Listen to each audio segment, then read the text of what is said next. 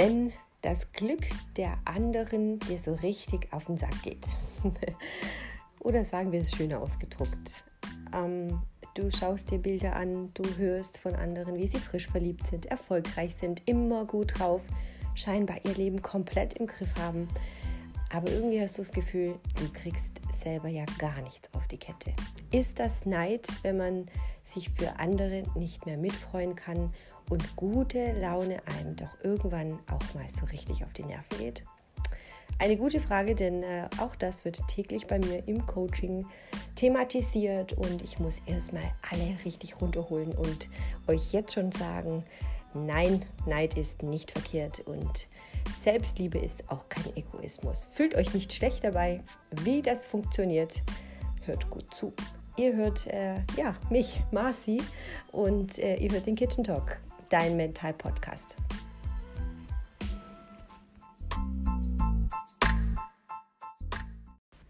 Schön, dass du wieder dabei bist. Und ähm, hm, ich habe wirklich sehr spannende Tage hinter mir, muss ich sagen. Und gestern einen unglaublich tollen Workshop in München erlebt, der mh, hm, wahnsinnig schöne Menschen hatte. Und bedacht bin ich in der Begrüßungsrunde darauf eingegangen und habe auch betont, erzählt bitte nicht, was ihr arbeitet, sondern stellt euch als Person doch erstmal vor. Und da stand Schweigen im Raum. Und ich musste natürlich auch wie immer das Thema gleich ein bisschen auflockern, ein bisschen Hilfe geben und ähm, habe die Frage umformuliert. Warum bist du da? Was stellst du dir vor, was heute passieren kann?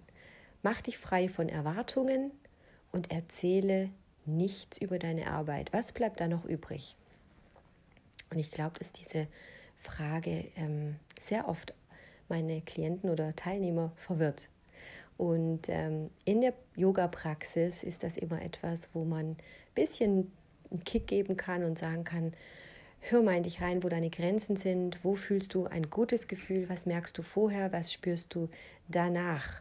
Und ähm, ja, das Thema heute, Neid und Egoismus. Eine gesunde Portion ist gut für dich. Warum ist das so? Ähm, die meisten haben Erfahrung damit, dass sie über Monate, über Wochen so die Suche auf dem wahren Ich sind und natürlich sich ständig auch mit der Arbeit identifizieren oder sich definieren über ihre Arbeit, über ihren Titel, über ihre Erfolge, die sie im Leben erreicht haben. Und ähm, ich finde das jetzt auch gar nicht schlimm, denn ich betone ja auch immer wieder, was ich schon alles geschafft habe, aber die Aufgabe eigentlich, sich selbst wiederzufinden, ist die, sich so komplett bewusst immer wieder auch zurückzunehmen.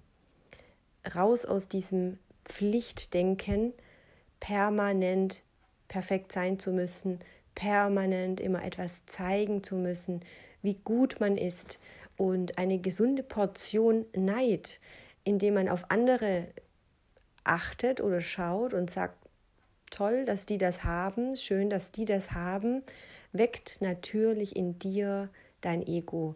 Und das Ego ist kein schlechter Controller. Das Ego meint es gut mit dir, nämlich mit dem, dass er dich fragt oder das Ego dich fragt, ist es das, was du willst? Also ich glaube, ihr werdet in jeder Podcast-Folge das Thema Ego irgendwo durchschwappen hören. Denn Ego ist einfach in unserem Kopf. Das Ego erinnert euch an das, was passieren kann. Das Ego kennt die Vergangenheit, deine ganzen alten Leben. Ähm, hinter dem, was du Angst hast, sagt dir die Wahrheit, spricht dir ins Gesicht, ist wie eine gute Freundin. Ein Ego kann dein Freund sein und Helfer sein, der dir sagt, schau dich mal genau an, warum machst du das? Möchtest du das wirklich? Und darum ist ein Ego eine Hilfestellung in dem Moment, wo du Neid spürst, dich auch selbst hinterfragen kannst, ist es das, was du wirklich möchtest oder empfindest du nur Neid, weil du das selbst nicht hast? Und sich dann selbst auch immer wieder zu fragen, warum willst du das? Was bringt dir das? Naja, du willst dich messen, du willst sein wie die anderen. Sind wir ehrlich, wir sind alle keine 14 mehr und wir müssen nicht sein wie alle anderen. Besonders ist der, der nicht ist wie jeder andere. Wenn wir in einer Situation sind oder in einem, in einem Lebensumstand, in dem wir uns gerade befinden, wo sowieso alles richtig mies läuft, du bist komplett überarbeitet, du kommst nicht mehr zum Sport, du ernährst dich schlecht, weil du gestresst bist, was ja alles ein Zyklus ist, der das Leben nur noch mehr kompliziert macht. So, Jetzt hast du vielleicht auch noch Stress in der Beziehung, weil das auch normal ist, dass irgendwann die Grenzen einfach überschritten sind.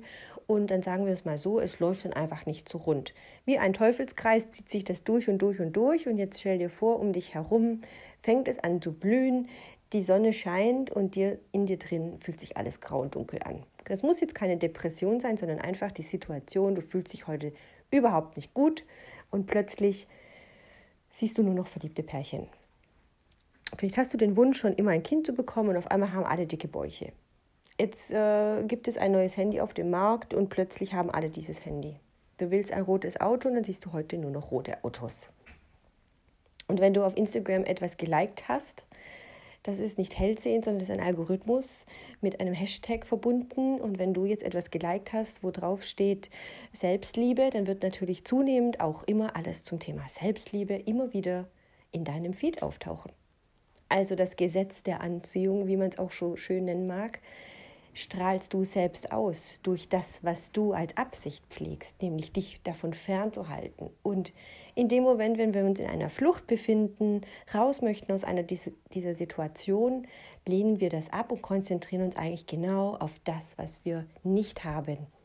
Und das ist natürlich ein, ein Weg, der sich wie Neid anfühlt. Es ist etwas, wo wir in uns drin sagen, ich kann mich gar nicht freuen für den anderen oder ich spüre Leere und wir wecken in uns selbst Selbstzweifel. Dann kommt noch das Ego dazu und sagt dir dann noch, schau, du bist zu gar nichts in der Lage, ich mache dich klein, weil das alles hast du nicht. Und ganz zugespitzt steckst du dann da in deinem tiefen Sumpf von Selbstmitleid. Also wer das schon mal erfahren hat, also ich höre das natürlich von vielen Seiten, ich kenne es natürlich auch von mir selbst und ähm, sich dann immer wieder bewusst zu machen, hey, das ist doch gar nicht die Realität im Moment. Das sind doch nur deine Gedanken. Das ist doch etwas, wo du dir gerade selbst einredest. Jetzt machst du es auch noch schlimmer. Du verstärkst auch noch das, was du eigentlich verhindern möchtest. Also konzentriere dich doch nicht auch noch darauf, was dein Mangel ist, oder auf das, was dir fehlt, sondern konzentriere dich lieber darauf, wie du dorthin kommst. Und wenn du dir die Frage stellst, warum möchtest du das haben?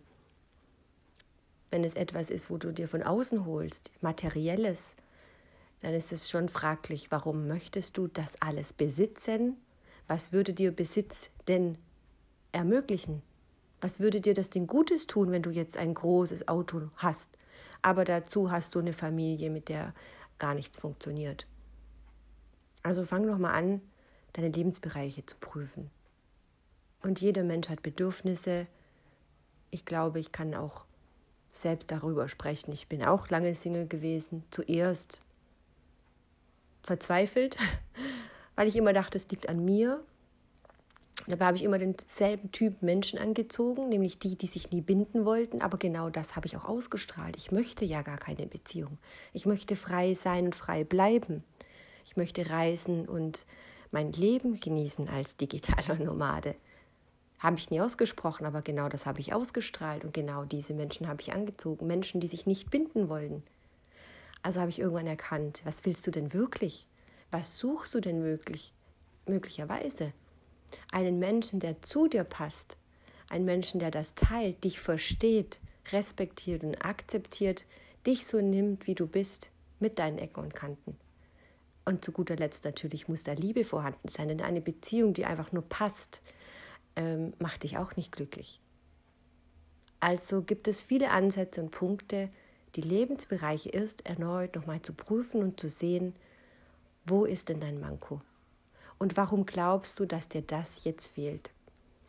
Genauso wie mit der Körperlichkeit, ja, mit der Figur. Wenn du sagst, ich bin einfach, kriegst, ja, für mich bin ich übergewichtig im Moment. Es geht hier vielleicht um drei bis fünf Kilo, das ist doch nicht die Welt.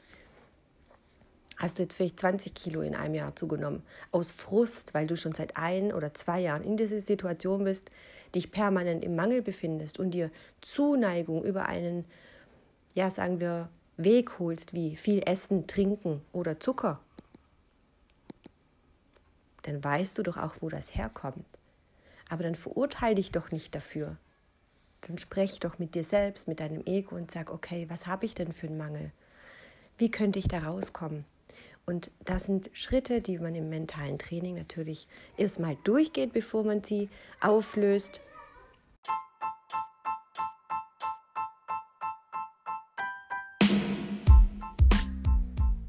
Auch am Ende dieser Episode lade ich dich wieder ganz herzlich zu deiner Praxisübung ein und diese heißt Lebensbereiche prüfen.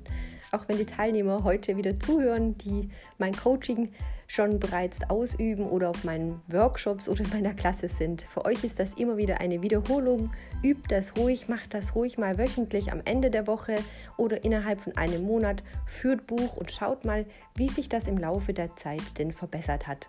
Nimm ein Blatt, mach einen großen Kreis und teile diesen in vier Teile. Mach ein Kreuz in der Mitte durch. Dort schreibst du in einen Bereich Finanzen, Familie und Umfeld, Arbeit und Erfüllung. Und in diesen Bereichen schaust du doch mal wirklich, was läuft gut, was läuft schief und daran kannst du dich ein bisschen heranführen oder dich durchhangeln. Was kannst du denn verändern, was dir da gerade fehlt? Oder was möchtest du aus diesen Bereichen verändern?